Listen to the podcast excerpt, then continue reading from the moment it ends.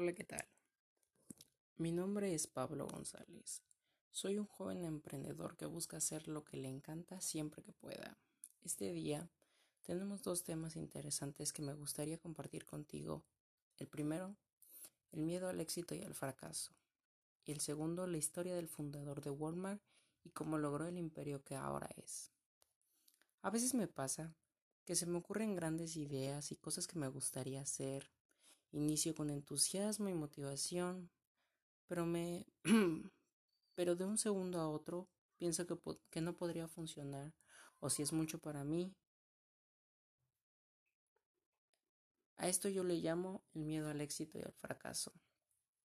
Porque inconscientemente tú solo te limitas a intentarlo y a ver qué podría pasar, pero como creaste ese escenario donde todo fracasa y nada te sale bien, o si es mucho para ti y no sabes cómo manejarlo y no sabes cómo acabará, pero no te permite realizar eso que posiblemente te haga feliz y que te, te haga sentir bien contigo mismo y te quedas en una zona de confort. A veces te quejas de estar ahí, pero no haces nada por salir y dejar de estar así, tan preocupado, tan frustrado, tan ansioso. Yo te pondré un ejemplo. Eh, te imaginas una línea recta, del lado derecho está el éxito, del lado izquierdo está el fracaso y tú estás en medio. Tú decides irte a la izquierda o a la derecha, pero al final de todo te das cuenta de que o puedes fracasar o puedes tener éxito y te mantienes en tu línea sin quejándote de donde estás, pero no haciendo nada por salir de ahí. Al igual que pasa poner excusas, de no tener ese material que necesitas, de no estar preparado con las capacidades que necesitas para lograrlo, lo que te desalenta a seguir con esa idea, sueño o proyecto, pero en este momento te deberías de dar cuenta de que únicamente somos nosotros los que nos limitamos a realizar todo eso que soñamos. Con esto que platicamos me gustaría recordar la frase Haz lo que puedas, haz lo mejor que puedas con lo que tengas donde sea. ¿Por qué? Porque si te das cuenta, tienes muchos materiales a tu alrededor, tienes herramientas que puedas ocupar, tienes las ganas, que es lo que más importa. A veces es muy difícil mantener la motivación, pero si te concentras en que eso te va a hacer feliz, pues te puede ayudar. Pero que solo hace, o sea, solo hace falta darte eh, dar el primer paso para que veas que no fue tan difícil, o sea, eh, tal vez las herramientas no son las mejores o tal vez eh, lo que tienes a la mano no, es lo mejor, pero se puede hacer y se puede lograr. Ahora vamos con la historia del fundador de Walmart. Por si no sabías, Walmart es un imperio, un supermercado, una franquicia de supermercados y quien lo, quien este, quien lo fundó era Sam Walton. Samuel Moore Walton, o Sam Walton, eh, nació el 29 de, de marzo de 1918 y falleció el 5 de abril de 1992. Este fue un joven atleta, bueno, en su, en su época de secundaria, fue un joven atleta que destacó y en el atletismo en la escuela secundaria. Al crecer durante la Gran Depresión de Estados Unidos, Walton hizo numerosas tareas para ayudar económicamente a su familia. Ordeñaba vacas ah, de la familia y posteriormente embotellaba el excedente y lo distribuía entre los clientes. También se dedicaba a repartir periódicos a domicilio y vender suscripciones de, de revistas para que pudiera obtener ese ingreso económico aparte para ayudar a su familia. Eh, al graduarse fue a Missouri y se especializó en economía, consiguiendo después un puesto oficial en el Rock Reserve Officer Trading Corps. Durante este tiempo desempeñó varios trabajos, entre ellos servir de mesero a cambio de comida como todo, sufrió y se alistó al ejército para servir en la Segunda Guerra Mundial en los cuerpos de inteligencia, llegando a obtener el grado de capitán. Como verás, su vida no fue nada fácil. Eh, quiero que te des cuenta de que a veces no, no necesariamente se nace con, con, tener todos los recursos en la mano. A veces hay que lucharle un poco para obtener eso que, que, que, que te propones y que, que sí se puede lograr a pesar de donde estés. Seguimos con la historia. Su primera tienda.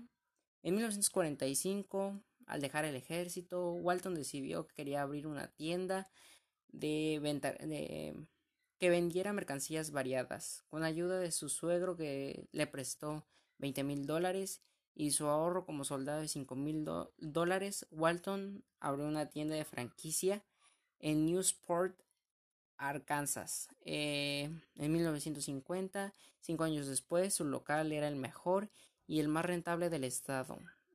Aquí, no sé, te podría decir que utilizó el apalancamiento.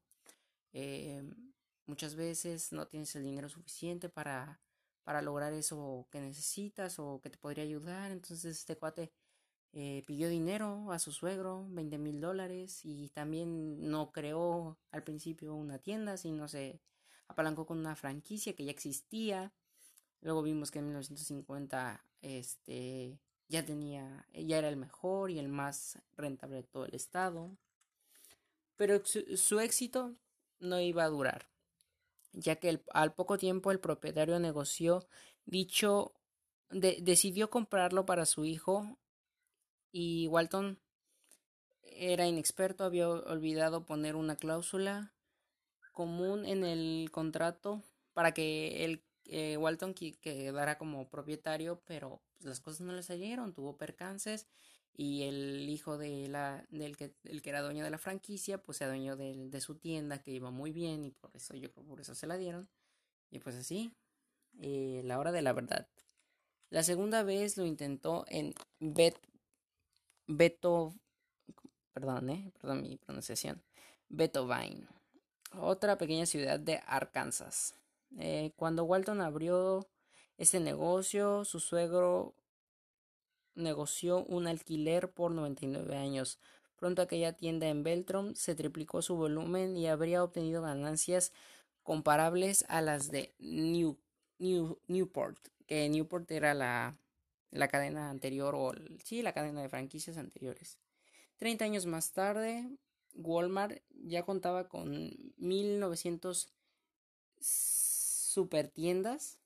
O sea, date cuenta de cómo creció, ¿no? Empezamos con que solamente tenía 20 mil, agarró la experiencia, empecé a entender cómo funcionaba el negocio, luego se lo quitaron y luego ya pudo poner su, su propia tienda que se llamó Walmart eh, más de 430 empleados, ventas de más de 5 perdón, de 55 millones de dólares y ganancias por 2 millones y convirtiéndose así en el hipermercado más grande del mundo.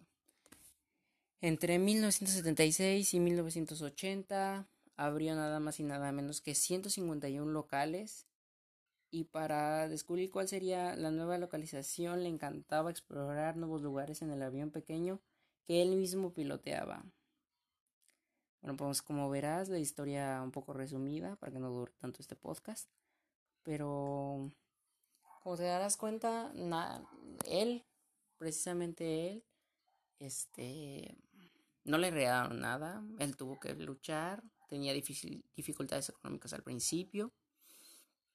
Ayudó a su familia, luego se alistó al ejército, se salió del ejército, eh, pudo abrir una tienda gracias al, al, apalancamiento que utilizó con su suegro. Y de ahí, pues todo se, les, se le acomodó, aunque tuvo el problemita ahí con el que le quitaron la primera tienda. De eso aprendió y pudo armar la, la, la segunda tienda, que ya era la, la de Walmart. Y aquí me gustaría mencionar algunas frases o reglas que que Walton o que, que regían la vida de Walton. Comprométase a triunfar y sea entusiasta. Sam Walton estaba absolutamente decidido a hacer lo que fuera necesario para realizar sus sueños. Solía ir a trabajar a las 4 de la mañana para poder revisar los informes de la venta del día anterior y pensar un poco antes que llegar, o sea, pues, si quieres hacerlo, esfuérzate, esfuérzate porque va a costar trabajo y um, ser el mejor, como creo que una frase que decía Kobe Bryant, que era, eh, si tú entrenas, bueno, había un, un este, que él llegaba a entrenar muy temprano, que él se esforzaba más que todos porque él quería ser el mejor. También otra frase que Sam Walton este, decía era, comparte el éxito con quienes lo, lo, lo han ayudado. O sea que muchas veces el emprendedor tiene a ser egoísta, de querer hacer todo, de no necesitar apoyo, de y eso no, a veces las, em, las cosas crecen y hay que agradecer a esas personas que nos apoyaron y esas personas que, que estuvieron con nosotros al principio, porque principalmente nadie cree en ti más que tú y tú necesitas esa motivación y esa gente que confía en ti, que verdaderamente cree en ti, pues adelante y agradece y, y comparte el éxito, no, no seas egoísta. Motiva a los demás a hacer sus sueños realidad. Cuando tú crees, que, bueno, tienes un sueño y lo puedes lograr, ayuda a la demás gente a poder lograrlo, porque muchas veces eh, por el miedo al éxito y al fracaso. ¿Te imaginas si Walton hubiera tenido miedo a, tener grandes tiendas? Nunca hubiera podido lograr lo que ahora es. Ahora es, eh, pues lamentablemente murió, pero dejó un gran legado, grandes tiendas, este, no sé, o sea, me parece increíble su, su historia. Comuníquense con la gente y muestren interés. Esto es muy importante, porque en la vida, bueno, personalmente creo que las relaciones es un punto importante porque no sabes, por ejemplo, en la escuela, ¿no? Te imaginas. Y en la universidad o en la prepa que conoces a gente Posiblemente esa persona sea tu socio en algunos años, posiblemente esa persona te dé trabajo o le des trabajo. Entonces hay que cuidar mucho las relaciones y comunicarse con la gente para tener esas relaciones. Eh, aprecie y reconozca el esfuerzo y los resultados.